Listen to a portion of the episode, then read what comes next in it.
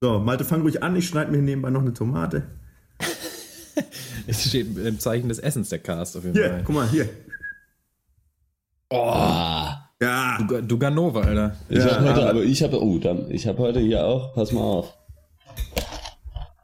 Was ist da los, Das Alter? feines Hallo, Schoko Die gab's letztens bei meinem Opa zu Ostern, Alter. Nicht schlecht, die ist vom Lidl, oder? Nee, Aldi, Onkel Aldi. Ah. Oh, Schokobistro. Lecker. Bei Aldi wissen die, wie man Schoki macht.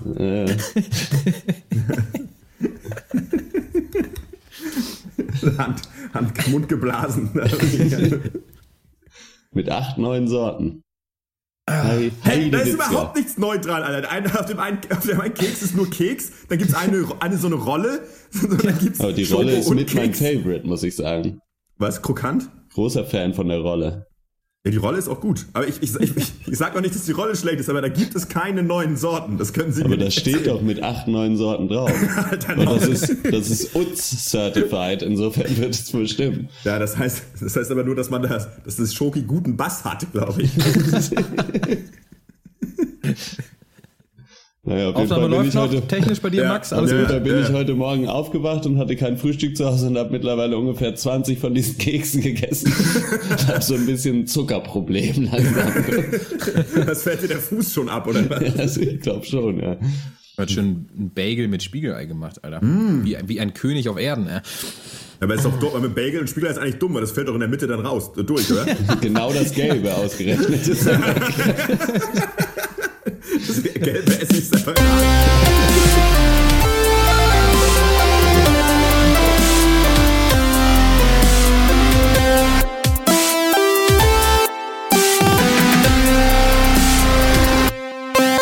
dafür. Hallo und herzlich willkommen zum 148. Pencast. Wir hassen Filme. Diese Woche ja, begründen wir mit Michael Keaton eine bekannte Fastfood-Kette in The Founder, machen dann einen kurzen Abstecher nach Minnesota äh, in Fargo und Ja. zu guter Letzt lasse ich mir noch im Boxdrama Bleed for This von Miles Teller schön aufs Maul geben. Mein Name ist Malte Springer und ich rede diese Woche mit Horst Lukas Diesse Ja, schönen guten Tag, schönen guten Tag. und Max Ole von Raison. Hallo, ich hab noch Tomate Ja, im. Mund, sorry. Oh, das macht nichts. Äh, ja, Christian kann aus äh, familiären Gründen nicht bei uns sein. Das heißt, wir wuppen das Ding mal wieder zu dritt. Ich würde sagen, fühlt sich schon, schon wieder so ein bisschen an wie früher, oder? So wisst ihr Ja. noch, damals, vor, Januar. warte, vor zwei Monaten, als wir noch frei waren, frei wie die Vögel, wir konnten tun und lassen, was wir wollten, ist doch mal wieder schön. Ich finde es auch. Ich, es ist einfach wieder beruhigend, auch mal, dass äh, er nicht in seinem Mordstempo immer durch die Moderation hetzt. Und man das jetzt mal ein bisschen ruhiger hier angehen lassen kann. Gefällt mir sehr gut. Ich habe hier einen, äh, einen Kaffee und, Schön. und Gebäck. Es geht gut Ja. zusammen. Ähm, Ja. Ich finde auch, ähm, für mich ist auch ähm, Pencast Unleashed, wenn ich das ja jetzt, dieses Dreiergespann. Ja, Ja, auch Dose Cola, dänische Hotdog-Remoulade. Alles gut. Kann echt nicht mehr gerne. wunderbar. Ja. Ja, eine Tomate, äh, Hotdog-Remoulade, Kekse, gleich noch ein Film über McDonalds, so ein bisschen. Ja, ähm, der Cast steht im Zeichen des Essens, bei mir auch äh, diese Woche. Ich war auf dem Street Food Festival hier in Leipzig gestern. Wow. Ähm, das war eigentlich ganz okay. Allerdings auch das erste Mal in meinem Leben, dass ich Eintritt bezahlen musste, um mir dann überteuertes Essen zu kaufen. Trotzdem äh, schon eine ganz nette Auswahl da. Also so natürlich viele Burger, natürlich viel Pulled Pork. Pulled Pork Ja. ist ja, Ja. Der, der neue Trend seit zwei Jahrzehnten, glaube ich, aber Ja, noch nicht ausgestorben. Aber was geil war, so japanische Hotdogs gab es auch, so mehrere afrikanische Stände, irgendwie mit so geilem Essen aus Gambia. Äh, ein Chorizo-Grill, da habe ich ordentlich zugelangt. Äh, so einen geilen Chorizo-Burger mit Jalapenos gegessen, richtig nice. Lapanos, Alter. Nice. Und was auch richtig, was auch richtig cool war, das war diese, diese mexikanischen Teigtaschen mit Käse drin. Ähm, diese, die so frittiert werden. Wie heißen die? Wisst ihr das? Fucking Cheese Balls. Keine Ahnung. Nee? Ja gut, die heißen natürlich Empanadas, das hättet ihr wissen müssen, denn wir kommen zum großen mexikanischen Essensquiz. ja, ähm, ich wollte nämlich mal abprüfen, äh, wie gut euch denn dann auskennt, vor allem mit natürlich Tortilla, äh, Tortilla-basierten mexikanischen Gerichten. Die sind ja Tortilla, Guerilla Tortilla. Ja, wir spielen fünf ganz kurze Runden Okay. und das läuft so, ich beschreibe jeweils ein mexikanisches Gericht und wer es zuerst weiß, wie es heißt, ruft es rein. Wer es zuerst richtig sagt, kriegt einen Punkt. Das Äh, mexikanische Bundesverfassungsgericht. Ja, richtig. Wenn es unentschieden steht, äh, kann ich schon mal sagen, ist uns das völlig egal. Einfach weiter im Programm. Okay. Ja, seid ihr bereit? Ich kenne mich nicht aus, aber ja, ich werde irgendwas sagen. nichts. Ja, mach. Klar. Runde 1.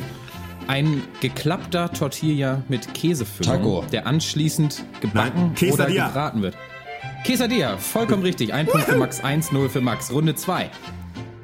Gefüllte Tortillas, Taco. meist mit Fleischfüllung, die mit einer Soße übergossen und dann gebacken werden. Sosadia. Bur Burrito. Nacho. Nacho äh, Grande. Lasagne al forno. Äh, Pelikan. Steak mit Petersilie. Surf Ihr wisst Turf. Mis es Amigos beide nicht. von Alemannia. Nee, Der ja. Enchilada wäre es natürlich Ah, gewesen, ganz ah, einfach. ja, hm. Na gut, äh, immer noch 1-0 für Max, Runde 3. Bereit? Ja. Gegrillte Streifen Taco. Fleisch oder Gemüse, die auf einem Tortilla serviert werden. Oft mit saurer Sahne oder Guacamole dabei. Oh, geil. Hm. So aus so einer Eisenpfanne, so ein Pfännchen. Äh, ich hab, das, Oh, das, hat, lecker. mein, das hat Christina neulich gegessen, als wir mexikanisch essen waren. Äh, das, warte mal, das ist, äh, Tacos mit Nachos müssen es sein.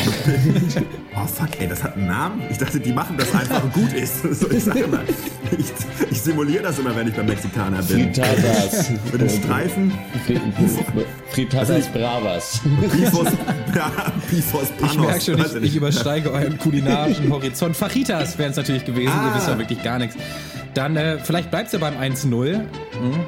Wer weiß, 1-0 reicht ja auch knapper Sieg. Ne? Es kommt ja dann auf den Sieg an, nicht auf die Tore. Äh, Runde 4.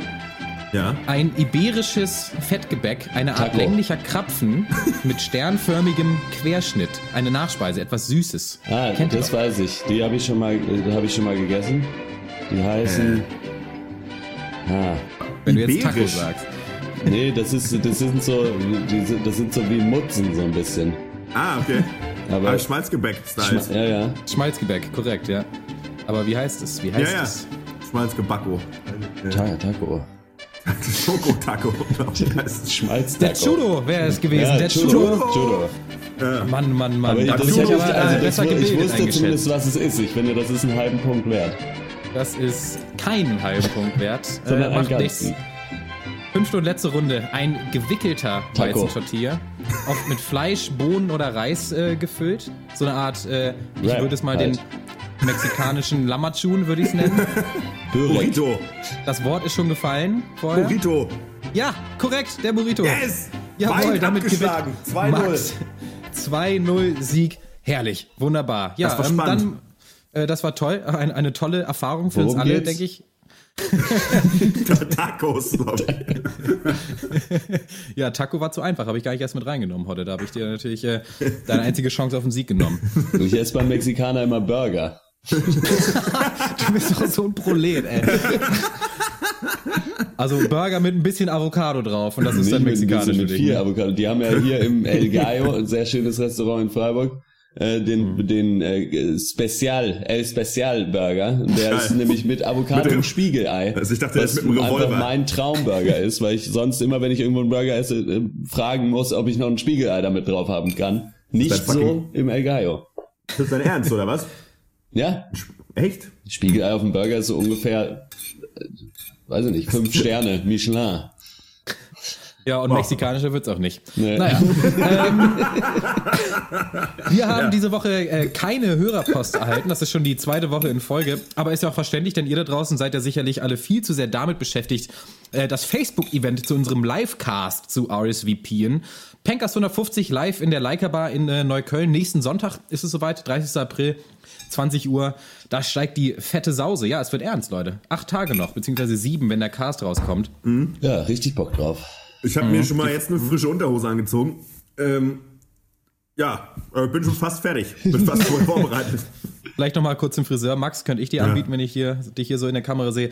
Aber naja. Ja, Ja. ähm, da Ja, würden wir uns auf jeden Fall freuen, wenn ihr alle zahlreich erscheint. Das wird sicherlich mega äh, Mega lustig. geil. wir haben schon sehr viel Bock. Und dann würde ich sagen, kommen wir zum ersten Thema und das ist The Founder.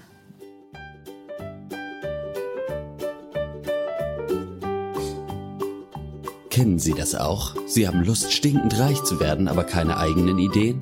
Kreativ haben Sie nichts zu bieten, sind dafür aber skrupellos und gefühlskalt? Jetzt neu. Der Founders Club hilft Ihnen, gute Ideen von anderen zu finden und auszuschlachten. Nehmen Sie Old MacDonald hier. Der hat eine Farm und auf der Farm hat er Hühner. Aber einfach keinen Bock, Bock, Bock auf die dicken Scheine. Er hat auch Kühe, aber die dürfen da frei rumlaufen und geben nur wenig Milch. Was ihm fehlt, ist scheinbar der Mut zur Profitoptimierung. und seine Pferde stehen nur rum. So klappt das nie mit dem schnellen Geld. Da kommen Sie ins Spiel. Weg mit der Menschlichkeit und der Tierliebe und her mit der Kohle. Denn der einzige harte Hund hier sind Sie. Wow. So geht schon bald nicht nur Old MacDonald die Wand hoch, sondern auch ihre Profite durch die Decke.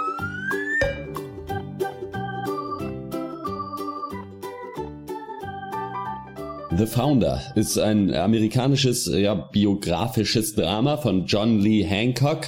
Äh, mit unter anderem mit dabei Michael Keaton, Nick Offerman, John Carroll Lynch, also schon ein Namen, die man kennt. Äh, und es geht über ja die Geschichte von äh, McDonald's, Mickey D, das Restaurant zur Goldenen Möwe, The Golden Arches, wie man es nennen will, ist egal, der Laden bleibt gleich. Äh, und das begab sich folgendermaßen. Die äh, wahnsinnig spannende Geschichte. Obwohl, so schlimm ist es gar nicht. Ray Kroc ist auf jeden Fall Milchshake-Maschinenvertreter. Im äh, Amerika 1954. Ist also damit beschäftigt, so von Drive-In-Restaurant zu Drive-In-Restaurant zu fahren und da den Besitzern eben entsprechend seine Milchshake-Maschinen anzudrehen, was so mit mäßigem bis eigentlich wenig oder gar keinem Erfolg nur passiert. Und aber es hat natürlich den Nebeneffekt, dass er halt quasi durch ganz Amerika fährt und diese Drive-Ins überall sieht. Und die haben eigentlich alle einiges gemeinsam. Da lungern irgendwie nur so äh, Teenager rum und es läuft Musik und man wartet ewig und die Bestellung ist oft falsch und alles ist dreckig und es schmeckt auch nicht. Äh, das ist natürlich keine schöne Restauranterfahrung. naja, und dann kam, ist also schon mal passieren, dass er also ordentlich Kilometer fressen muss, bevor er da mal so eine Milchshake-Maschine an den Mann bringt. Umso erstaunlicher ist es dann, dass ein Restaurant in San Bernardino, Kalifornien, gleich sechs Maschinen bestellt. Er vermutet also, dass da ein Fehler ist, fährt also mal vorbei und dann staunt er natürlich nicht schlecht, denn dieser Burgerladen in San Bernardino ist so ziemlich alles, was die anderen nicht sind. Es geht super schnell, es ist sauber, familienfreundlich und lecker schmeckt es noch dabei. äh, er kriegt dann auch, lernt den einen der Gründer kennen und äh, kriegt eine Tour von dem Restaurant und ist beeindruckt. Da ist alles total durchgeplant und äh, geht eben sehr schnell und äh, versucht dann quasi sofort diese beiden Brüder, die das gegründet haben, davon zu überzeugen, dass sie das doch franchisen sollen. Soll heißen, sie äh, verkaufen dieses Konzept quasi an andere Läden weiter und kriegen von dem Profit dann entsprechend was ab. Die äh, willigen dann schließlich ein, obwohl sie eigentlich so ein paar Vorbehalte haben, was so Qualitätskontrolle und so angeht. Äh, und ja, dann äh, willigen sie, wie gesagt, schließlich ein und Ray darf für sie dieses Franchise-Zeug machen und ja, los geht die wilde Wahnsinnsfahrt auf der Achterbahn des Kapitalismus. Äh, ja. Es kommt, wie es kommen muss. Äh, bei Geld hört die Freundschaft ja oftmals auf. Äh, die Brüder und Ray äh, driften ideell immer weiter auseinander und schließlich kommt es zum Konflikt. Ja, das ist äh, The Founder. Leckerer Franchise-Film mit hohen Standards oder die guten alten Fritten aus der Tonne. Ich fand ihn richtig gut. Ich fand ihn auch intelligent. Ähm, wenn man durch die erste halbe Stunde so durch ist, dann denkt man wirklich so, boah, Alter, was ist das denn? Also so echt so hübsche Frauen, die in Slow-Motion Burger essen und lachen. So ein Mann, der sich in die Idee McDonalds verliebt. So hätte man mir auch irgendwie vorher sagen können, dass ich in einem Werbefilm sitze. Ja. Aber je länger der Film dann geht, finde ich, desto deutlicher wird es dann oder wurde es für mich, dass es hier wirklich sehr wenig um das Produkt McDonalds geht. Es geht halt so um die kapitalistischen Machenschaften, um Gewinner und Verlierer des Kapitalismus, so auch um die Frage, wie viel jedem persönlich halt so Geld und Erfolg wert ist. Und das wurde meiner Meinung nach echt eigentlich ziemlich gut und auch ziemlich smart hier äh, verhandelt in, in diesem Film. Ich, äh, mir hat das Spaß gemacht. Wie ging das äh, euch so? Ja, äh, ich fand's auch nicht so. da haben wir gleich rausgehustet. Nee, ich fand's auch nicht so schlecht. Ähm, für mich, ich hatte auch das ähnliche Problem, dass ich erstmal da am Anfang auch so dachte, okay, boah, ist das, ganz ehrlich, wer hat das, wer hat diesen Film finanziert? Ähm, ja. Und dann ging's doch, wurde es dann doch mehr auch so ein persönliches, naja, ich will nicht sagen Drama, denn äh, Ray Kroc ist natürlich am Ende schon der große Gewinner, aber natürlich er ist nicht der, der, der strahlende Held, sondern einfach äh, ein Held, wie, wie es sie nur im Kapitalismus geben kann. Man hat zwar ausgesorgt, aber dafür eine traurige Frau und kein Privatleben und äh, sich eine Menge, eine Menge Feinde auch gemacht. Und mhm. ähm, wie soll ich sagen, ähm, ja, musste, er musste auf jeden Fall auch um diesen wahnsinnigen Erfolg, den er warum auch mal haben wollte mit seiner Mini-Restaurant, mit seiner Restaurant-Fastfood-Kette, den zu haben, auf jeden Fall auch so auch auf seine Werte scheißen, wie wir es alle aus dem Arbeitsleben kennen. Und ähm, das mhm. ist, äh, das war dann schon dann, das war dann schon ganz interessant. Dann wurde es dann auch so ein bisschen spannender, weil es war ja, es war der Film selber ist natürlich in dem Sinne keine Kapitel, äh, keine aktive äh, sag ich mal, Kapitalismuskritik, aber schon durch das Abbilden, ja, da ist die Kritik ja inhärent. Denn ich meine, ich will, ich kann, mhm. will das jetzt inhaltlich nicht spoilern, weil es, glaube ich, doof ist, wenn man sich den äh, Film noch anguckt, weil ich glaube, dass das wichtig ist, wenn man da manches noch nicht vorher weiß. Ähm, ja, also ich habe mir jetzt gut gefallen. Ich mache erstmal eine Pause. So. Ja, ich fand, der war für ein Biopic war der ganz gut. Man kann sich den gut angucken und die Zeit geht äh, sehr schön schnell rum und man hat, man langweilt sich nicht außer vielleicht in diesen angesprochenen ersten 20 Minuten, wo man, wo der Film sich so ein bisschen sucht noch. Mhm. Und äh, ja. Mir war es letzten Endes dann aber doch so ein bisschen, es kam mir so ein bisschen so vor, als hätte ich beim Wikipedia-Artikel zur Geschichte von McDonalds auf äh, Bitte vorlesen äh, geklickt und dann hat jemand da äh, Bilder zu aufgenommen. Irgendwie, ich fand, da hätte man vielleicht noch mehr künstlerisch vielleicht rangehen sollen. Also ich meine, ich kann dann nicht viel kritisieren, so an den Schauspielern nicht, an dem Drehbuch eigentlich auch gar nicht so. Und auch die Kameraarbeit war solide, aber irgendwie auch nur das. Also sie ist, finde ich, nicht so wirklich darüber hinausgegangen äh, mm, unbedingt. Ja. Und deswegen war ich so ein bisschen, ja, dann ich habe nicht so ganz verstanden, warum sich irgendjemand gedacht hat, ich mache mir mal wahnsinnig viel Arbeit und verfilme diese Geschichte. So, mir hat da so ein bisschen der Mehrwert gefehlt, gerade weil es auch dann, finde ich, nicht weit genug ging, was McDonalds angeht. Also was das heute ist, quasi. Ja. Das wird ja überhaupt nicht, also da, es hört ja quasi dann auf, bevor es richtig losgeht, quasi. Und äh, wie sich das nochmal krass gewandelt hat und dass der McDonald's mittlerweile eigentlich so das Paradebeispiel für so krassen globalen Kapitalismus irgendwie ist. Äh, mhm. Das hat mir dann so ein bisschen gefehlt und ich glaube, das wäre nochmal interessant gewesen, um nochmal so diesen wirklich ultra krassen Gegensatz dann von dem, was eben diese originalen ja. beiden Gründer äh, vorhatten, und was es jetzt dann geworden ist, quasi nochmal, hätte man nochmal besser rausstellen können, glaube ich. Und deswegen war es ja. insgesamt, ja, ich fand es okay, aber es hat mich jetzt dann auch nicht so richtig geschockt.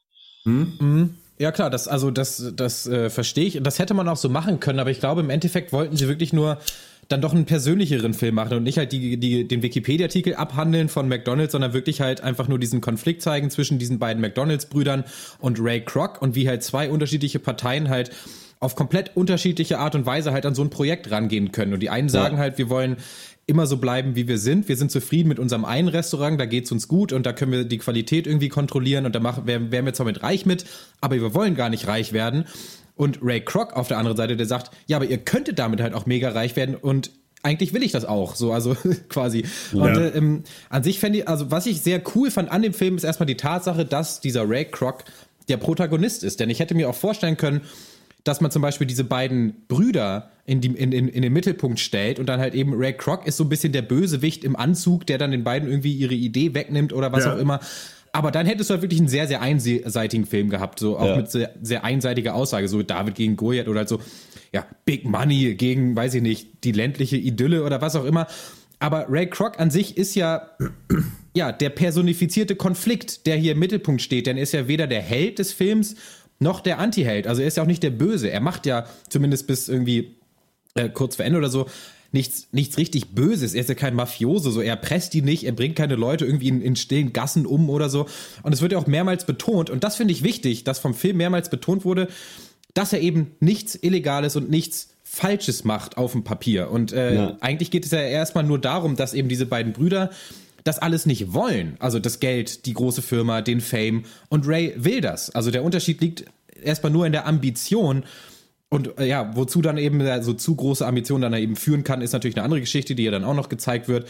Aber als er da am Anfang einsteigt in McDonald's, Ray Kroc, macht er das nicht mit der Absicht, jemanden dazu bescheißen. Er macht es, weil er halt diese Idee so gut findet. Er arbeitet hart, hat er dann seine eigene Filiale, er legt da Wert auf die Qualität äh, und weiß nicht, dann irgendwann verkauft er noch so seinen Golf-Buddies auch noch zwei Filialen, die dann aber das total schleifen lassen so und dann konfrontiert er die auch und so finde ich cool, dass dann diese, dass dann, ja, diese Wandlung dann später noch gezeigt wird, eben wie diese Macht des Geldes oder was auch immer dann irgendwie Ray äh, korrumpiert.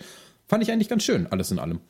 Ich finde auch, dass Michael Keaton das gut gemacht hat. Also ich habe äh, ja. mich selber mhm. dabei erwischt, wie ich nicht eine Sekunde lang an Birdman gedacht habe so, und, und seine Rolle, sondern ja. für mich war das halt Ray Kroc und ähm, dann, dann hat irgendwas für mich auf jeden Fall gut funktioniert, wenn das passiert. Und das fand ich schon schön. Und das war nicht auch bei allen Darstellern so, es hat mir wirklich auch gut gefallen. Also es ist, finde ich, auch ein Film, den man sich wirklich gut angucken kann. Natürlich ist das jetzt, äh, äh, weiß ich nicht, kein 200-seitiges äh, Essay über die Lage im Nahen Osten. So, aber es ist mhm. sicherlich mal interessant, denn ich meine, wir sind ja auch schon alle mit in irgendeiner Form mit McDonalds groß geworden und jeder hat seine eigene McDonalds-Geschichte. Das ist ja eigentlich auch das Kuriose so ein bisschen. Ne? Also ich meine, mhm. der Verein ist das Faszinosum, weil er es als Kind nie durfte. Ähm, und man sich damals schon gefragt hat, warum finde ich das eigentlich gut, weil eigentlich ist das Essen total kacke, hat Mama immer gesagt. Und ähm, ich finde das schon interessant und ich finde, man kann, es ist auch also ich finde, dass man da schon einen Film drüber machen kann, weil ich finde schon, weil ich schon so äh, der Meinung bin, dass unabhängig davon, was es jetzt heute sein mag, ist es doch eine besondere Marke irgendwie. Denn die, die sticht ja hervor mit dem, was sie damals wollte oder, ne? Und interessant mhm. ist natürlich auch, wenn man sich den Film anguckt, ja, dass es wahrscheinlich vor, also als McDonalds angefangen hat, war das wahrscheinlich ein okayes Produkt. Heute wäre das wahrscheinlich so ein Burgerladen, wie sie gibt, genau. wie es sie gibt. Weißt du, mit normalem ja. Fleisch ja, und normalen Brötchen. Das ist schon echt abgefahren auch, ne? Das mal so rum auch nochmal zu sehen, ja. Mhm. Ja.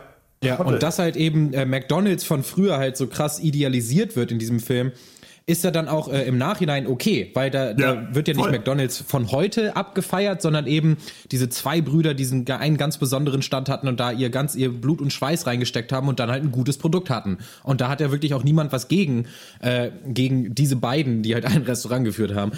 Ähm, nee. Ja, aber ja, weiß ich nicht, was, ähm, was könnte man noch sagen? Ich fand es cool, dass sowohl diese McDonalds-Brüder auf der einen Seite als auch Ray Kroc auf der anderen Seite beide so ein bisschen der American Dream sind ja. irgendwie. Also weißt du, wie schaffst du es halt ganz nach oben in Amerika? Irgendwie mit guten Ideen und harter Arbeit. Ja. Ray ist halt Workaholic, wie er Buche steht, auch Alkoholiker. Aber das Einzige, was ihm halt fehlt, ist eine gute Idee. Und die haben ja. eben die Brüder und dieser Idee bedient er sich dann. Aber ich denke, und das ist wichtig, du kannst die ersten 80, 90 Prozent dieses Films auch Leuten zeigen und die dann sagen würden, Ray hat alles richtig gemacht. So, und ja. die Brüder sind diejenigen, die ihr Potenzial verschwendet haben. Und Ray hat begriffen, wie man es macht, wie man irgendwie Kapital schlagen kann aus einer guten Idee. Und da ist auch erstmal nichts falsch dran. Und ähm, ja, diese ja. Ambivalenz finde ich halt cool, weil man das so selten sieht in Biopics, dass hier halt nicht genau eine Aussage aufgedrückt wird oder dass nicht genau eine Person irgendwie abgefeiert wird. So, so nach dem Motto irgendwie, guck mal hier, die Geschichte dieser Person war ganz toll, war eine ganz tolle Person, guckt euch mal die Geschichte an. So ist es hier nicht, finde ich, sondern ja. hier kann sich jeder seine eigenen Gedanken drüber machen und sagen, bin ich bei den beiden Brüdern äh, oder bin ich bei Ray? Und äh, das ist cool. Das, das habe ich so mir, selten gesehen in Biopics. Das muss ich auch sagen, das ist eine, äh, ein äh, sehr positiver Punkt, der mir auch aufgefallen ist, ist, wie hier halt einfach so quasi beiläufig halt aufgezeigt wird, dass die Leute, die die Kohle machen, sind nicht unbedingt die, die die Ideen haben, so, sondern es ja. sind halt einfach äh, irgendwie, weil ja jede Idee, die Ray Kroc hat, einfach geklaut ist von wem anders, äh, mhm, äh, ja. die ihm irgendwer erzählt und zwei Minuten später erzählt er irgendwem anders, ja, hier, ich hatte eine richtig gute Idee, äh, ja. lass das mal so machen. Äh, das fand ich schon schön und es war auch okay oder war auch gut, dass da halt das nicht so krass in dem Film ja, der, er macht es schon, das, was du auch gerade gesagt hast, er macht es schon sehr gut, äh, den äh, moralischen Zeigefinger drin zu lassen. Äh, mhm. Äh, der hier auch nicht notwendig ist. Und äh, ja, es wird mit Sicherheit gibt es Leute, die, die, die sich das angucken und denken, ja, so wie Ray Kroc möchte ich auch sein. Äh, irgendwie, ja. ich muss einfach nur irgendwie zum Para kommen. so, keine ja. Ahnung. Für uns oder auf jeden Fall für mich ist es halt so ein bisschen so, ja, nee, lass mal gut sein. So, dann habe ich doch lieber auch irgendwie einen Burgerladen und alles ist chillig. So, mhm. aber klar, da äh, gibt naja, es natürlich beziehungsweise du kannst ja gerne das Konzept von meinem Laden haben, aber wenn wir ein Handshake-Agreement machen, dann halte ich auch dran und gib mir meine fucking 100 Millionen Dollar. So, das ist halt, ja. äh, Endeffekt ist er halt schon einfach ein fucking Halsabschneider. Und äh, mhm. aber gut, das sind ja auch diese Stories von diesen, äh, weiß nicht, wahnsinnigen Großunternehmern, also nicht wahnsinnig, sondern einfach Unternehmer von wahnsinnig riesigen Konzernen. Das war bei Steve Jobs gibt's ja auch diese Story, wie ja. äh, Geld irgendwo mal dann nicht, äh, weiß ich, weggemobst wurde, weiß der Geier. So mhm. ist es wohl eben mit einer Persön Hardcore-Persönlichkeitsstörung und dem unreflektierten Umgang damit. Da macht man, was man will. Ja, äh, ich fand den Film gut. Ähm, ja, dann gib doch mal Punkte. Ja, ich, äh, ich finde, es ist schon, wenn, also wenn Biopic, dann bitte hier The Founder, muss ich sagen. Also da, da taugt das, das taugt echt gut. Von mir gibt's dafür sieben Punkte. Ähm, ja, man erfährt ein bisschen was, man sieht aber auch gutes Schauspiel, die Kunst ist stimmig. Ähm, ja, einfach äh, für mich eine Empfehlung. Hm, ja, also äh, Ach, Ich weiß es doch auch nicht. Ja, Führen, ja, das ist halt so, ja, für ein Biopic war es okay, so, aber es war halt trotzdem irgendwie ein Biopic und ja, so ein bisschen für mich flacht es dann doch, ist es dann doch zu sehr einfach nur die Geschichte erzählt irgendwie und dafür ist die Geschichte, weiß ich nicht, vielleicht Vielleicht wäre das als Doku geiler gewesen. Mit irgendwie noch ein bisschen mehr Originalmaterial und irgendwie, dass man den tatsächlichen Menschen auch ein bisschen oder gefühlt ein bisschen kennenlernt und nicht nur diese Mhm. Version, Ja. die jetzt gespielt wird, von, die auch sehr gut gespielt wird von Michael Keaton. Aber man weiß es halt nicht. Vielleicht noch ein paar Mal ganze. Ich glaube, am Ende beim Abspann gab es noch so ein bisschen O-Ton von äh, diesem Ray Ja. Kroc und das fand ich cool. Das hätte, hätte glaube ich, auch im Film nicht geschadet, wenn man da ein bisschen mehr in Richtung äh, also ein bisschen vom Spielfilm einfach weggeht und noch ein bisschen mehr äh, so diesen Doku-Charakter vielleicht mit reinholt, wenn man eh genau die Geschichte quasi erzählt. Äh, ja, aber man hat keine schlechte Zeit mit diesem Film und ja, kann sich mal angucken, dass McDonalds vor 50 Jahren noch cool war. sehr hochinteressant. Ich gebe mal sechs von zehn Punkten.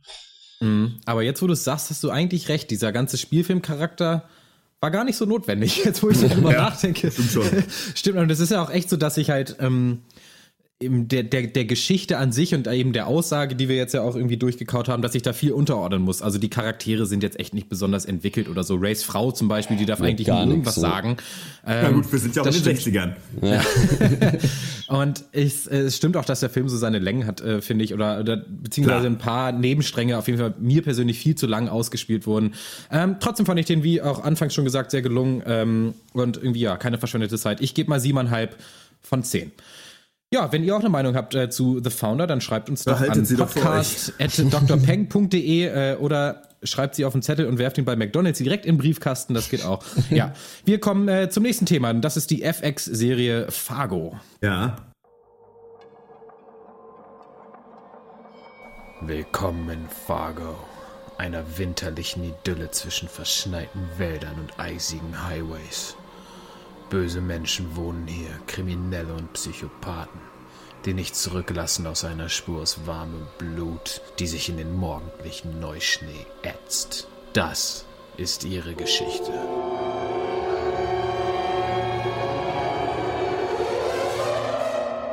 Oh, heck.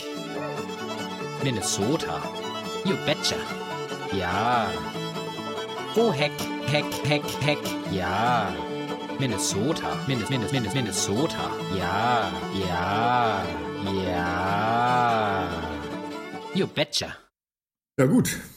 Ihr habt's ja nicht geguckt, dann sage ich mal, was passiert. Also, es ähm, ja, Fargo, ne? Wir kennen es alle. Eine tolle, super erfolgreiche, preisgekrönte Serie, benannt nach ne, dem Film damals von den, wie heißen die Brüder nochmal? Coen Brothers heißen die, ne? Ja, genau. Amerikanische Coen, Reihe von. Dark Comedy, Crime, Miniserien. Jede Staffel ist abgeschlossen, besteht, glaube ich, immer aus zehn Folgen, wenn ich mich nicht täusche. Jo. Genau. Und ähm, wichtiges Trademark ist, der, es gibt äh, schon zwei Staffeln und die waren alle richtig gut. und, äh, das, äh, lasst, lasst es euch gesagt sein. Und jetzt geht die dritte Staffel wieder los. Äh, wir freuen uns, glaube ich, drauf. Also ich mich mega. Ähm, wir haben uns jetzt die erste Folge angeschaut. Äh, machen ja die da natürlich eine Ausnahme. Normalerweise machen wir ja Serien eigentlich nicht mehr oder Pilotfolgen. Ich meine, das ist jetzt keine wirkliche Pilotfolge, aber ihr wisst, was ich meine. So, und wen haben wir dieses Mal am, am Start? Wir haben ja jedes Mal einen anderen Cast, weil logischerweise andere Story, äh, anderes Setting. Ähm, wir sind im Jahre 2010. Ha, Obwohl wir eigentlich 2017 sind. Das ist die Filmwelt. Und das ist wirklich, da machen die, was sie wollen.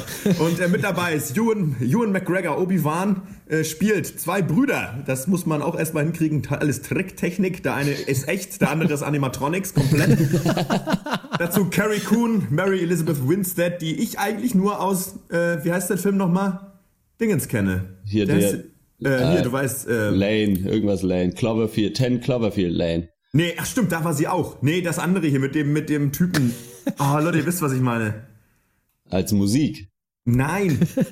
Die macht aber auch Musik. Ach so, ja, da, daher auch. kenne ich sie auch. Ja, da, da, da. Egal, und David Thewlis. So, ähm, die, in dem einen Film, Mann, mit diesem Nerd, mit Michael Scott Cera. Pilgrim vs. ja, The World. Fuck, ja, genau, danke, ja, sehr gut, ja. Und ich finde sie toll. So, gut, los geht's. Ähm, Folge geht los. Wir sind, warum auch immer, das ist mal wieder, Fargo war schon immer ein bisschen mysteriös. Wir sind 1988 in Ostberlin und sehen als äh, sehen Jakob Ungerleider, der äh, befra befragt wird zu dem Tod einer Frau, seiner Frau. Er sagt, er war es nicht. Ihm wird aber gesagt, dass er es war. Und die Wahrheit ist das, was man erzählt, nicht das, was wahr ist. So, komisch. Cut. Äh, wir sind im Jahre 2010, Minnesota. Ähm, ja, Bewährungshelfer Ray Stassi, ne, der eine Bruder, der gespielt wird von äh, Ewan McGregor, äh, will seine Freundin heiraten. Äh, Nicky Swango und, und braucht Kohle von seinem Bruder, damit er den Ring bezahlen kann. So. Äh, sein Bruder ist Emmett. Äh, ja, ich sag's jetzt nicht nochmal, aber den spielt auch Ewan McGregor. Das müsst ihr euch mal vorstellen. Es ist der gleiche Mann, zwei Rollen voneinander. Manchmal reden sie sogar miteinander. Es ist wirklich krass. 2017, ich sag's euch. So, und Emmett, Emmett sagt aber, äh, äh, ja, er kriegst keine Kohle, weil ähm, die haben, äh, da gibt's so eine Erbschaftsstreitsgeschichte. Der eine hat eine Sammlung Briefmarken gekriegt, der andere Corvette. Äh, stellt sich raus, die Corvette war nicht, war eigentlich, war doch nicht geiler als die Briefmarkensammlung tatsächlich. Es war äh, ein Schuss in den Ofen. Ähm, er kriegt das Geld nicht. Und so sagt Ray sich, ja, ja, Gut, äh, so kann es ja auch nicht weitergehen. Ich brauche jetzt Kohle äh, und geht dann zu einem, wie man es als guter Bewährungshelfer macht, geht man zu einem Parolee, wie die heißen, zu jemandem, der einen Bewährungshelfer braucht und sagt ihm, brich doch mal bitte bei meinem Bruder ein und klau mir mal die Briefmarkensammlung, die ich brauche, damit ich den Ring für meine Frau kaufen kann. ähm, ja, das ist Scoot McNary, unser aller Freund, wahrscheinlich einer der meistvertretenen Schauspieler hier im Cast, kann ich mir mittlerweile Ja, vorstellen. Ich stimmt, mag ihn ja. immer gerne sehen. Er ist so ein krasser Hänger, Drogen, Junkie und äh, willigt ein. Ja, was kann da schon schiefgehen? Ja, Leute, das sage ich euch. Ähm, er vertut sich in der Adresse und wie so häufig bei Fargo äh, stirbt jemand erstmal ja auf witzige Art und Weise und eigentlich eher zufällig und jemand, also es ist, wir haben das, ich will das jetzt mal kurz zusammenfassen. Ich brauche jetzt nämlich ganz schön lange, merke ich mittlerweile, habe ich das Gefühl. Es ist Ja. so, immer nicht wie immer bei Fargo. Es passiert ein Mord, der eigentlich so hätte nicht unbedingt stattfinden sollen oder sollen müssen. Der gibt sich so ein bisschen aus dem, aus dem Zufall oder der Verwechslung heraus oder aus dem Affekt. Äh, dann gibt's eine große Firma, die von irgendwem was will. Und irgendwas mit einem Mann und einer Frau. Willkommen in Fargo. Das ist, äh, und das haben wir hier genauso wieder. Es ist alles wunderbar. Ich bin wieder gut angekommen in der Welt von Fargo. Ähm, und äh, wie ist das bei euch? Fargo fuck yourself oder nicht? Nee, äh, ich muss sagen, ich hatte auch, also ich konnte das fast nicht objektiv wirklich beurteilen, weil ich mich so gefreut habe einfach. Und dann Ja. kam ja auch, gab es die Folge ja auch noch einen Tag früher als eigentlich gedacht und es war wie so ein Weihnachtsgeschenk.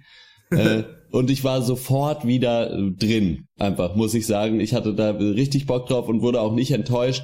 Äh, schauspielerisch schon wieder herrlich, äh, die Kamera ist schon wieder schön, die ganzen Shots sind so wunderschön und alleine dieses ellenlange äh, Inter, da geht ja eigentlich direkt mit einem Intermezzo los, bis dann endlich dieser Fargo-Schriftzug kommt und man Ja, sich ja. freut wie ein kleines Kind. Und der ist auf so einem wunderschönen Shot auch von so Schnee sch- beschneiten Wäldern und es ist einfach alles wieder herrlich. Und es ist halt, ich kann mich immer noch über diesen Minnesota-Akzent einfach herrlich beömmeln, Ja. dass die Leute halt alle einfach so ein bisschen dümmlich äh, klingen. Ja, ja, Heck. Oh. Das ist einfach wunderschön. Und Ja. weil man halt auch äh, aufgrund der ersten beiden Staffeln schon weiß, man kriegt hier diese Charaktere präsentiert und es wird ab jetzt nur noch bergab gehen. Für alle. das stimmt, ja. Es wird alles schiefgehen, was schiefgehen kann. Meistens auf witzige Art und Weise. Und meistens, weil die Leute einfach auch mega unbeholfen sind. Und alleine äh, der Emmett mit seinem äh, Anwalt, die da in Ja. diese Geldwäsche-Geschichte reinrutschen. Und du merkst einfach gleich, die haben da keinen Bock drauf und sind völlig out of their element. So, die haben Ja. gegen diesen Typen, der den das da verklickert, was sie jetzt machen müssen, keine Chance. So, der ist Ja. tausendmal cleverer als die und die wissen überhaupt nicht, was sie machen sollen. Ja. Und ich freue mich so darauf, mir das angucken zu dürfen, wie da wirklich alles schiefgehen wird. So. Und ja dann auch wahrscheinlich im Stile von äh, der ersten und der zweiten Staffel, das halt wirklich irgendwann in einem riesigen Clusterfuck irgendwie enden wird. Und ich Ja. habe da richtig, richtig Bock drauf. Ja, ich habe mir auch dieselbe Frage gestellt, irgendwie, wie man das jetzt bewertet, nachdem man zwei Staffeln, die ersten zwei Staffeln wirklich echt richtig gut fand oder so fast genial. Also, Ja. weil dann natürlich auch die, die Messlatte sehr hoch ist. Und äh, gerade, also die erste Staffel war ja wirklich echt so ein, für mich so ein richtig frischer Wind, irgendwie habe ich irgendwie Ja. noch nie gesehen vorher oder selten gesehen so. Und dann in der zweiten Staffel erfindet sich die Serie ja irgendwie fast neu, hat man das Gefühl. Also sie wird blutiger, sie wird ernster, sie wird aber auch irgendwie ein bisschen abstrakter und Ja. absurder, irgendwie mit dieser UFO-Geschichte. Und jetzt Staffel drei finde ich, fangen sich langsam an, die Muster abzuzeichnen. Versteht ihr, was ich meine? Ja. Also bei mir kam jetzt deswegen noch nicht so der Wow-Faktor auf, weil ich jetzt so, so langsam die Fargo-Elemente sofort erkenne, schon äh, auf den ersten Blick. Du hast halt wieder diese leicht einfältigen Charaktere, die halt so widerwillen in den Kriminalplot Ja. gezogen werden. Du hast wieder die gute Polizistin, irgendwie mit Familie, den schmierigen Bösewicht, mehrere Storystränge, die sich überschneiden und irgendwann dann sicherlich zusammengeführt werden.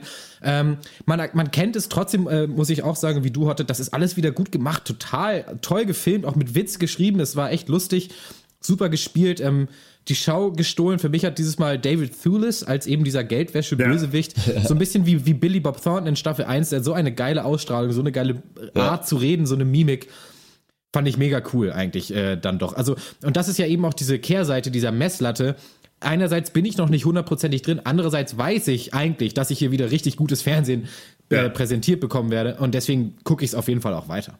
Ich muss, ich finde, muss aber wirklich sagen, dass dieses Fargo-Setup, was ich, ich bin mit dem Versuch gescheitert, es ist eine Einleitung klar zu machen. Aber das funktioniert, das funktioniert einfach so wahnsinnig gut. Denn was sich überschneidet, ist ja wirklich, du hast oft immer so eine mysteriöse, riesige, mächtige Corporation im Hintergrund. Und dieses, dann hast du auch noch, und zusätzlich noch dieses Motiv meistens des kleinen Mann, der sich echt übernommen, der sich jetzt echt übernommen hat. So, der hat Ja. sich richtig verfuckt. Du hast, du hast auch gesagt, der hat sich aber verhoben und jetzt geht's ihm richtig, jetzt, es wird ihm richtig dreckig gehen. So, ist, Weil, äh, das finde ich auch so geil, die, geil. Und die Macher von Fargo, die, die packen dann schon mit der richtigen Kelle dann aus. Also da, da ist dann auch vorbei, da kommt da der Schicksalshammer. Ähm, und diese Spez Spezi-Charaktere, die fast so ein bisschen mystisch sind. In der ersten Staffel hatten wir Lorne Malvo, damit Billy Bob Thornton und in der zweiten Staffel Hansi. Und Ja. die, diese Charaktere, ich bin gespannt, äh, ob wir da auch von der Sorte in der dritten Staffel wieder einen haben. Ich weiß nicht, habt ihr da schon einen, einen Tipp, wer das sein könnte? Habt ihr da schon wen ausmachen können? Ich nehme mich noch nicht so richtig. Ja, ich hatte es gehofft bei Scoot McNary, aber Ja, naja, der, ja, mal gucken. Mal gucken, was der noch so macht, den Rest Ja. der Staffel. Ich würde mich freuen, wenn äh, Mary Elizabeth Winstead hier Ja. äh, eine größere Rolle Die ist einnehmen wird. Denn sie ist ey. ja, sie ist ja so ein bisschen ähm, das Gehirn hinter eben dem, äh, dem Ray, Stassi-Bruder, äh, Ray Stassi.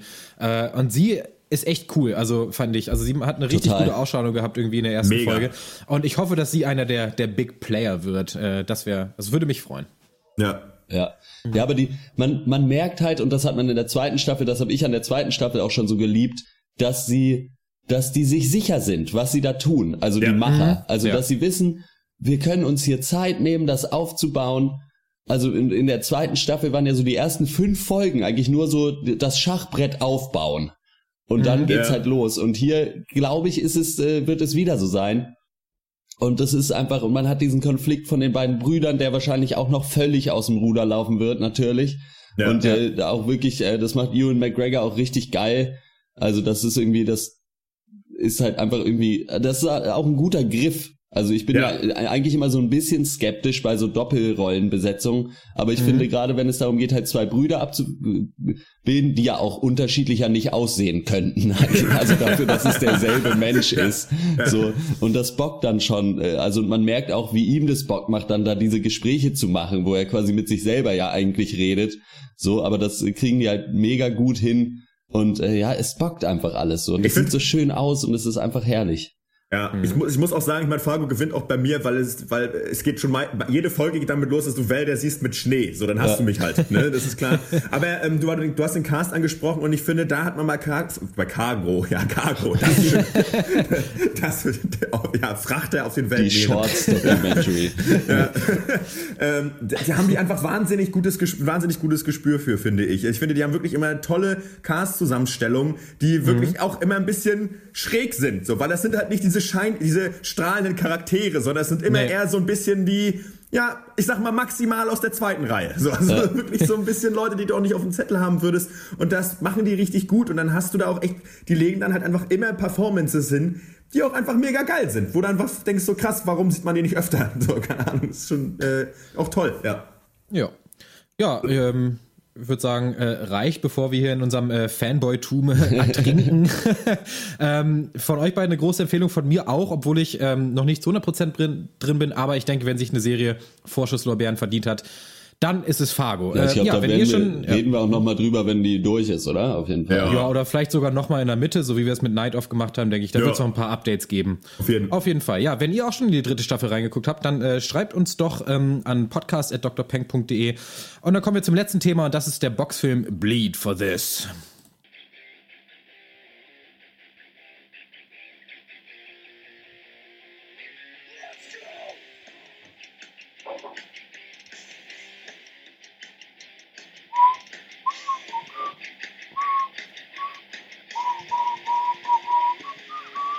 Bleed for this, bleed, bleed, bleed for this. Na na na na na na, bleed for this. Na na na na na na na na na. Ding ding ding ding ding ding ding ding da da. Ding ding ding ding ding ding ding. Fine heart in order. Ja, Bleed for This ist das äh, neue Box-Biopic. Zwei Biopics äh, von Regisseur Ben Younger, ähm, der 2000 diesen Crime-Film hier Boiler Room gemacht hat. Habt ihr Ah. den mal gesehen? Soll auf jeden Fall ziemlich geil sein. Ich, Ich nicht. glaube, ja. Äh, nee. Den hat er auf jeden Fall gemacht. Danach ist er, äh, Nein. danach ist er aber so ein bisschen in der Versenkung verschwunden, äh, Ben Younger, bevor er dann jetzt mit Bleed for This, äh, ja, sein Comeback gegeben hat. Und ein Comeback geben will auch Miles Teller als äh, Boxer Vinny äh, Pazienza, besser bekannt unter seinen Spitznamen Vinny Paz, The Pasmanian Devil, Boxcutter Pazzy, Vinny Smalls, Pazman, Pack Pistol Pazzy und O'Drama Vin Laden. Äh, ach nee, warte, das ist natürlich der Rapper äh, Vinny Paz, der sich aber tatsächlich nach dem Boxer benannt hat. So schließt sich der Kreis. Ja, ja. zurück zum Film. Äh, es ist das, der Kreis, der eigentlich nie offen war. Egal. ähm, es ist das Jahr 1988. Vinny Paz hat gerade seinen Titelkampf äh, gegen Roger Mayweather verloren, steht kurz vorm Rücktritt. Doch, äh, wer hätte es gedacht, ein letzter Kampf soll es noch sein. Und äh, dafür wird der Trainer Kevin Rooney äh, angeheuert, gespielt von Aaron Eckhart, der früher auch mal Mike Tyson trainiert hat, äh, schau her, aber dessen besten Jahre auch schon äh, länger vorbei sind. Die beiden trainieren also fleißig und äh, siehe da, der nächste Kampf gegen äh, Gilbert äh, Delay wird gewonnen. Und Vinny ist back äh, für ungefähr zwei Tage. Dann gerät er in einen Autounfall und bricht sich den Hals. Ja, ähm, im Krankenhaus äh, rät ihm der Doktor zu einer äh, Spinal Fusion, eine Wirbelkörperverblockung, habe ich nachgelesen. Das würde bedeuten, dass Vinny nie wieder kämpfen kann, aber zumindest mit aller Sicherheit nicht gelähmt wäre. Ähm, das steht so noch nicht fest. Und aber Vinny entscheidet sich anders, denn äh, wie für uns der Podcast ist äh, Boxen sein Leben. Er lässt sich also stattdessen eine eine Halo installieren. ähm, das ist so eine kreisförmige Stütze um seinen Kopf rum, die auch direkt in seinen Kopf geschraubt wird. Eine sehr schöne Szene im Film. Die bedeutet allerdings eine falsche Bewegung, ein kleiner Stoß. Das war es für ihn, wahrscheinlich für immer gelähmt. Ja, äh, aber Vinny gibt nicht auf. Äh, er fängt wieder an, äh, heimlich an zu trainieren gegen den Rat aller um ihn rum. Denn natürlich will er nochmal das große äh, Comeback schaffen. Wird es ihm gelingen? Ja, ich würde sagen, jeder, der entweder die Person Vinny Pass kennt, das basiert natürlich auf wahren Ge Begebenheiten, oder in seinem Leben schon mal einen, einen einzigen Sportfilm geguckt hat, der wird die Antwort kennen.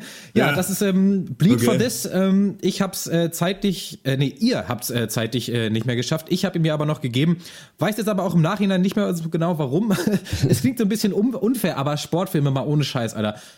Eingesehen, alle gesehen, oder? Es ist, ey, also zumindest trifft das hier auf den hier zu. Woran denkt ihr so bei so Boxfilmen? Nennt mal so ein paar Szenen oder so ein paar Charaktere, die Ja, ihr gerade so einfallen. Trainingmontage. Ja, check. Ist Zu drin. Musik natürlich. Dann halt, Mhm. also das hast du jetzt schon gesagt, aber halt, äh, ja, der alte Trainer, den niemand mehr auf dem Ja. Schirm hat, auf Ja, jeden Fall, Warte, warte, ähm, ähm, Ärger mit äh, Freundin, Familie? ja, weil er zu ja. viel boxt.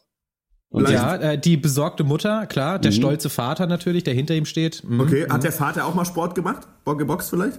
Äh, nee, leider Ah, nicht, uh. glaube ich. Oder zumindest wird es nicht genau verraten. Nee, Shit. aber er ist, sein alter Trainer ist natürlich was ist so, kommt er Ah, ja. aus so einem, äh, aus eher so Unterschichtmilieu?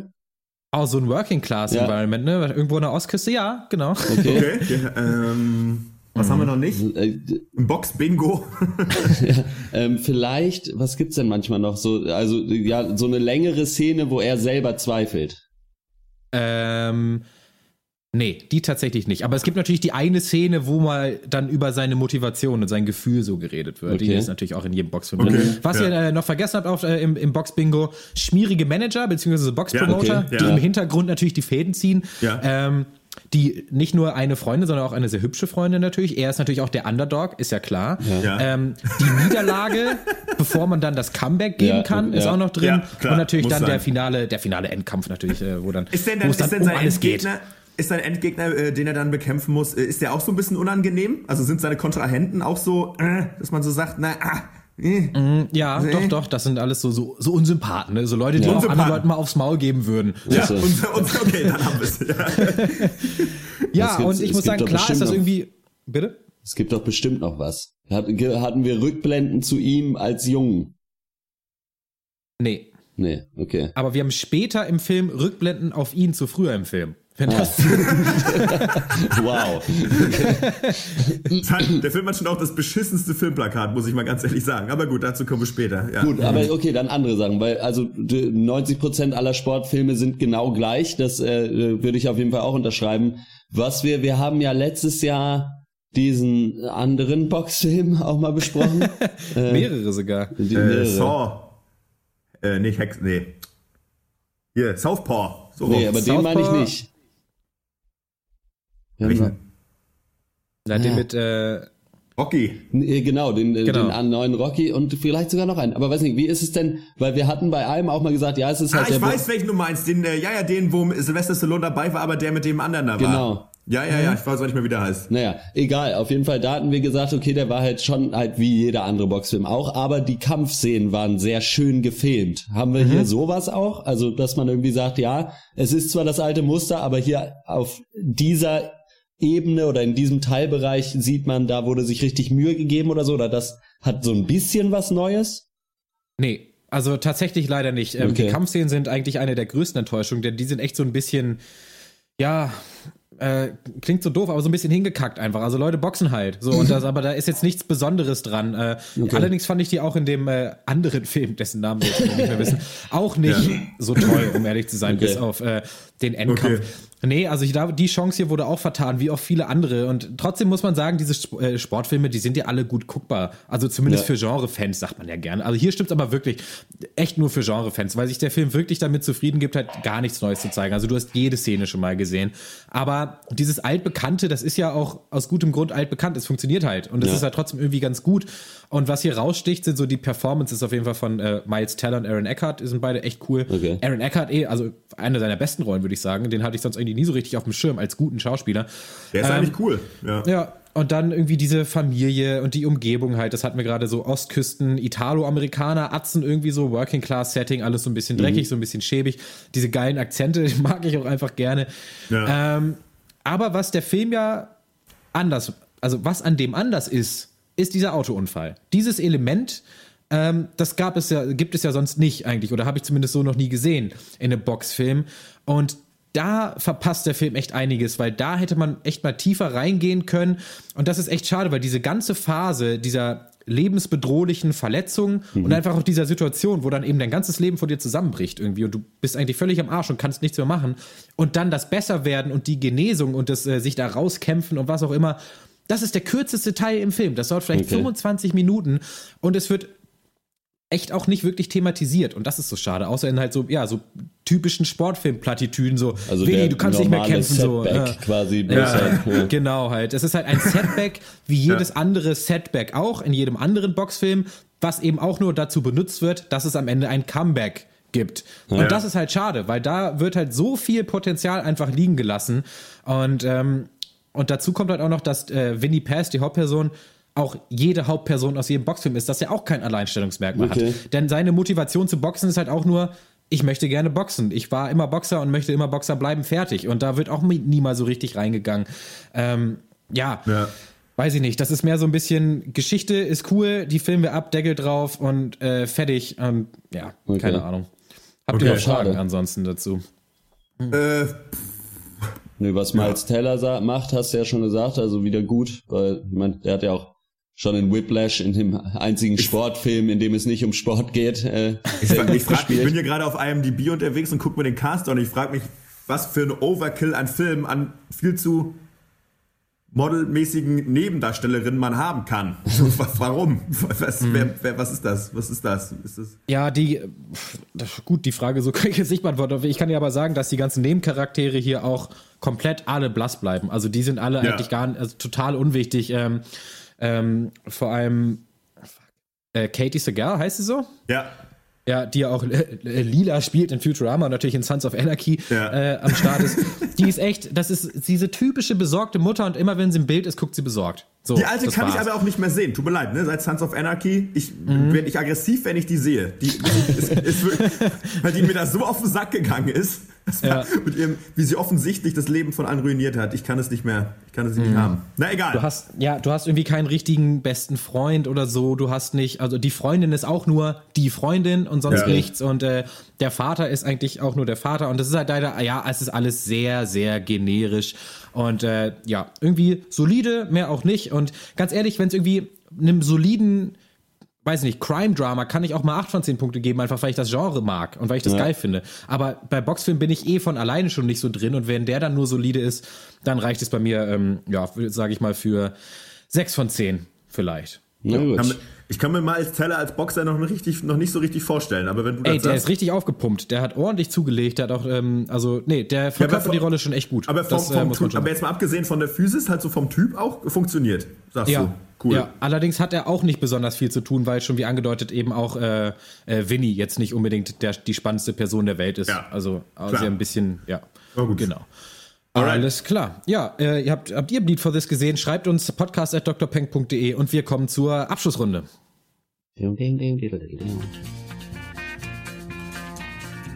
Ja, was hat uns sonst noch äh, popkulturell oder anderweitig diese Woche interessiert? Ich habe mal wieder einen der, der allerbesten Filme aller Zeiten gesehen. Duell der Magier, äh, beziehungsweise das, Ach du Scheiße.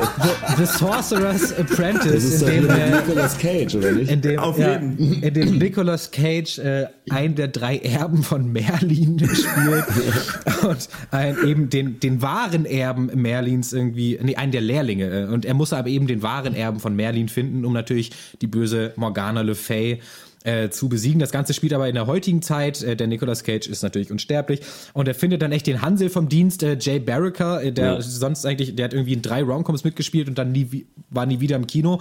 Ähm, Privat. ja, und dann gibt's halt ähm, ja auch so eine richtig beschissene, viel zu lange Liebesgeschichte zwischen eben Jay und irgendeiner irgendeiner Frau. Äh, und eben auch so, ja, so Fantasy-Action-Szenen halt zwischendurch, die aber alle so richtig Panne sind. Also Stichwort ähm, die, die ungarische Spiegelfalle und der persische Der Treibteppich. persische Treibteppich. Da, da wollte ich nämlich gerade drauf zu sprechen kommen. Ich habe den nämlich Ja. damals im Kino in England gesehen Ja. und äh, saß da mit einem Kumpel drin und wir konnten echt nicht glauben, was uns hier präsentiert wird als Kinofilm. Und äh, gerade die einzige Szene, die mir in äh, Erinnerung geblieben ist, geblieben ist, ist, wo sie in diesem Raum sind, wo diese ganzen Fallen halt sind und dieser Persian Quick Rug irgendwie. So ein Teppich, wo du halt drauf gehst und der ist dann wie Treibsand oder so. Das ist halt echt so, ihr Arschlöcher. Was fällt euch ein? Das ist echt so ein Film. Also Nick Cage ist der Gute und Alfred Molina ist der Böse und äh, die beiden bekämpfen sich innerhalb des Films ungefähr achtmal. Äh, und in jeder dieser Szene könnten sie sich gegenseitig töten, machen es aber nicht, sondern irgendwann ist der Kampf vorbei und einer geht dann weg. So, und dann Na. Kä- bekämpft sich 20 Minuten später nochmal in einer in einem weiteren tollen Setting. Naja, der Film ist Ja. Fall echt kacke, aber wenn man wirklich, wenn man Bock auf gar keinen Anspruch hat und vielleicht eine Schüssel Popcorn dabei, dann funktioniert der trotzdem. Also ähm, Und es ist halt auch Nick Cage, den kann man sich halt schon angucken, immer eigentlich. Ja. Snake Eyes. nee, man kann sich ihn eigentlich schon manchmal nicht angucken. Wenn ich, wenn ich manchmal irgendwo, wo es bei Netflix, äh, die, dieses Bild sehe, diesen Thumbnail von Stolen und sein Gesicht dazu, dann kann ich einfach so, dann breche ich halt echt ab. So. Einfach nicht. Nee, äh, ich, äh, lustig, Malte, weil du sagst, ähm, kein Anspruch, äh, Hirntod und Popcorn. Ähm, da habe ich auch was aus dem Universum. Ich habe mir nämlich auch ähm, gestern tatsächlich mal wieder äh, Seventh, Seventh Sun an angeguckt. der stand bei uns auch in der engeren Auswahl. Es war entweder der oder Duell der Magier. Ich möchte auch ja nach wie vor gern, dass wir irgendwann noch mal so einen Cast machen äh, mit dem Aufhänger äh, äh, Filme für verregnete Sonntage, an denen man überhaupt keinen Bock hat, sein Gehirn zu, äh, Gehirn zu nutzen. ähm, weil da möchte ich die gerne mal besprechen, weil der ist wirklich, das ist nach wie vor, da habe ich, hab ich mit Christian, glaube ich, letztes Jahr oder war noch immer der rauskam, schon mal gesagt, das ist so richtig herrliche Popcorn-Unterhaltung. Der Film weiß genau, was man haben möchte. Vollgas durchs Fantasy-Reich. Das macht so viel Spaß. Jeff Bridges ist so geil als dieser nölige, nölige Spook, wie er heißt, dieser Hexenjäger. Das ist so herrlich, das macht einfach Spaß. Ähm, gute Zeit. Ansonsten, ja, das weiß ich nicht, Highlights, naja, naja, nee. Ich bin froh, dass es den BVB-Fans, äh, den BVB-Mannschaft sehr gut geht. Der Obwohl, das ist ja echt abgefahren da mit diesem Ja, komischen Alter. Börsenbomber. Börsenbomber. ja. Also ich meine, bis heute, ich, ich warte ja immer noch darauf, dass sich die Frankfurter Börse distanziert von diesem Anschlag. Aber Man hat nichts gehört. man, man, es ist jetzt in, in dieser Zeit wichtig, dass äh, man nicht die ganzen gemäßigten Kapitalisten Ja. äh, jetzt dann äh, gleich pauschal verurteilt. Ja, finde ich auch. Wie kann man auf den, den Fall einer Aktie nur wetten? Da muss man wirklich ein schlechter Mensch sein. Das machen bestimmt Das nur aber schon Mörder. mal, ich finde es irgendwie, weiß nicht, irgendwie an diesem Tag, als das rauskam, ich dachte mir echt so, ja, schön, dass das geht. So, danke dafür, dass es äh, eine Möglichkeit gibt, irgendwie nicht mal eine Aktie zu kaufen, sondern irgendwelche Optionsscheine darauf, dass, ob wenn die Aktie, hey, fickt euch doch alle, echt, ohne Ich wir was ich mir auch äh, dachte, direkt war so, kann man ein dümmerer Krimineller sein? Als dieser Mensch. Also klingt jetzt ein bisschen zynisch, aber er hat sich halt unter seinem eigenen Namen ins BVB Teamhotel halt sich ein Zimmer genommen und extra gesagt, er hätte gerne eins mit Ausblick, hat sich am Morgen des Anschlags eben diese 74.000 Optionen oder was auch immer gekauft. 15.000. Von der Ja. IP-Adresse des Hotels, ebenfalls unter seinem eigenen Namen. Also äh, Geil. unabhängig davon, wie unglaublich scheiße und traurig diese ganze Aktion war, war der Typ auch einfach noch der größte Vollidiot. Und Ja, das macht für mich, war- macht's für mich noch mal schlimmer. Gott sei und Dank. besser, natürlich Ja. auch im Nachhinein. Ja. Ja, aber ist schon geil, dass man das dann fällt, dass man da, das Gehirn hat nur für den einen Geistesblitz gereicht. So, und dann, war, dann war einfach automatisch Schluss. So, einfach schön nochmal, ja, naja, was soll man sagen? Was soll man sagen, ne? Wir sollten einfach auch ins Aktiengeschäft einsteigen, da ich mit dem Pankers an die Börse ist, glaube ich, nur ein neues Motto für 2017. Das ist vielleicht gut. Pankers an die Börse und dann kaufen wir selber Put-Up-Optionen und dann hören wir auf zu casten. Also ich würde ja darauf, ich würde darauf setzen, dass wir nächsten Sonntag einen richtig guten Live-Abend haben. Das, darauf wette ich. Darauf wette ich auch. Darauf können wir alle wetten. Ja, an der Börse sind wir noch nicht. Wo wir aber schon sind, ist auf iTunes. Äh, da freuen wir uns auch immer über eure Bewertung. Natürlich auch, außerdem auch auf dieser und auf Facebook unter facebook.com slash der Pencast, auf Twitter at der Pencast. Äh, E-Mail-Adresse habe ich schon mehrfach genannt, podcast at drpenk.de. Und wenn ihr äh, uns ein paar Aktien vielleicht verkaufen wollt oder vielleicht einfach nur den Gegenwert in Geld, macht das unter patreon.com slash äh, der Pencast. Ja, wie ihr seht, ihr könnt ganz viel Kontakt äh, zu uns aufnehmen. Natürlich auch in Person, wenn ihr uns, uns mal kennenlernen wollt. Ein Bierchen trinken mit uns oder ein gediegenes Herrengedeck. Dann macht es doch nächsten Sonntag äh, Oh, in der Bar Leica in Neukölln, Pencast 150 live mit uns. Äh, und zwar nicht mit Animatronics, sondern in Fleisch und Blut. Das äh, war's von uns äh, in dieser Woche. Ihr hört uns erstmal nächste Woche hoffentlich noch im Cast und dann, wie gesagt, seht ihr uns live. Bis dahin. Ciao. Adieu. Tschüss.